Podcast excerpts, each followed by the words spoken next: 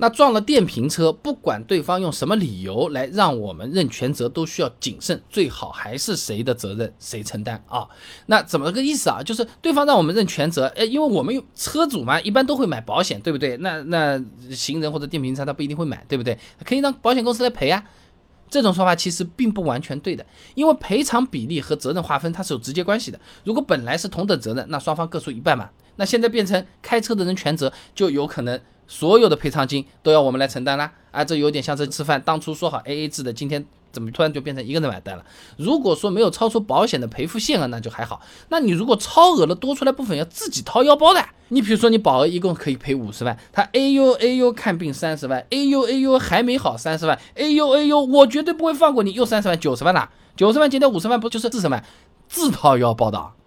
那如果本来没有责任的认了个全责，还要进一步影响到第二年的保费的，对不对？那银保监会发布了一个示范型伤车险精算规定啊啊，它上面讲的保费是根据基准保费以及费率调整系数来算的。那当中的这个费率调整系数，它就和历史交通事故记录有关系了。哎，就好比你在老师那儿留下了这些爱惹麻烦的坏印象，以后有什么坏事情，老师又可能第一个想到的就是是不是你干的？哎，是吧？让保险公司来赔钱，第二年保费有可能会涨，这个算法有可能也是一直跟着的，不一定划算的啊，而且涨得不少的啊，你要。是已经好几年都没有动过保险了，都没有出过。今年突然出险，那十来万的家用车，第二年的保费有可能相差上千块钱。车子越贵，金额相差的就越大啊！不光如此啊，撞了电动车，这伤人的情况概率其实也不小了。东南大学有篇论文分享给你，《电动自行车道路交通伤害现状及影响因素分析》里面啊，是引用了世界卫生组织道路安全全球现状报告的数据的。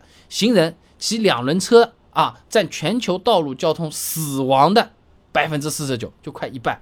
那如果遇到这种比较严重、有人伤亡的事故，对方呢又没有保险，负担不起医药费用，啊，以这个理由让我们认全责，就更不能认了，因为有可能会被保险公司认定为骗保啊。云南大学有论文《机动车保险欺诈的管理研究》，上面有讲到啊，呃，刻意伪造现场、隐瞒事实这些方法。让保险公司赔付保险金的行为就是骗保，而不是我们全责。我们确认我们是全责，它就是属于隐瞒事实的。而且保险公司对存在伤亡的严重事故审查一般都比较严格啊。你打保险电话，人家第一句是不是就问你有没有人伤？是不是有人伤就查得很严。一旦被认为骗保，保险公司一分钱都不出，所有费用还要我们自己掏腰包，而且有可能会惹来其他的诉讼或者其他的麻烦啊。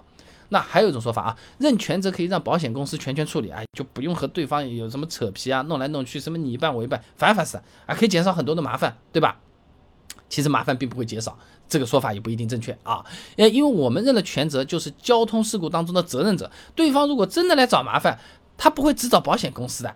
你买了保险没错，但不是说你买保险的时候还送你个律师的，对不对？人家去跟你打打官司，找找你麻烦还是可以的，而且。如果说事故比较严重，有人伤亡啊，那么我们还认了全责，甚至有可能会承担刑事责任的啊。刑法里面对交通肇事罪它是有规定的，如果违反交通运输管理法规啊，因而发生重大事故致人重伤、死亡，或者是公司啊财产啊遭受重大损失的，处三年以下有期徒刑或者是拘役，就是说厉害点会坐牢的呀。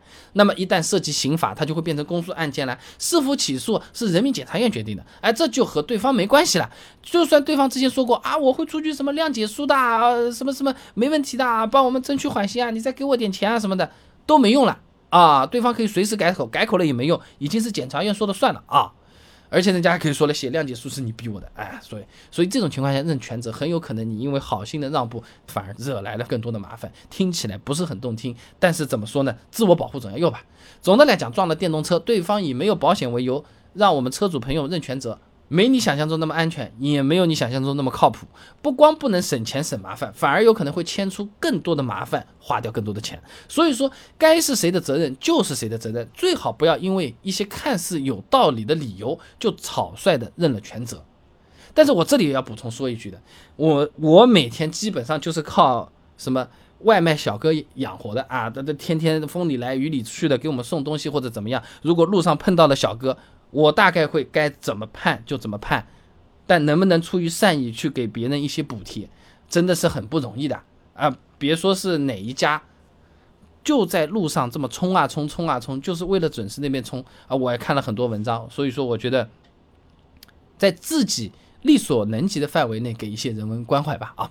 那么今天呢，也就暂时先讲到这里啊。这个自己要保护好自己，责权也要分清楚，量力而行的去体谅和关怀他人，我觉得也没有什么太大的问题啊。那么想要做到这个，就首先得从明白各种各样的事情该怎么办开始。医药费要不要垫付？让我们去找交警和他自己去找交警有没有什么区别？保险理赔没有下来啊，我能不能自己先把修车钱给垫掉？等等等等这种事情，我清单给你准备好了。关注微信公众号“备胎说车”，回复关键词“事故”，哎，就可以看到清单手册第一个电话打给谁了。那我这个公众号呢，每天给你一段汽车使用小干货，文字、音频、视频都有，挑你自己喜欢的版本就可以了。备胎说车，等你来玩哦。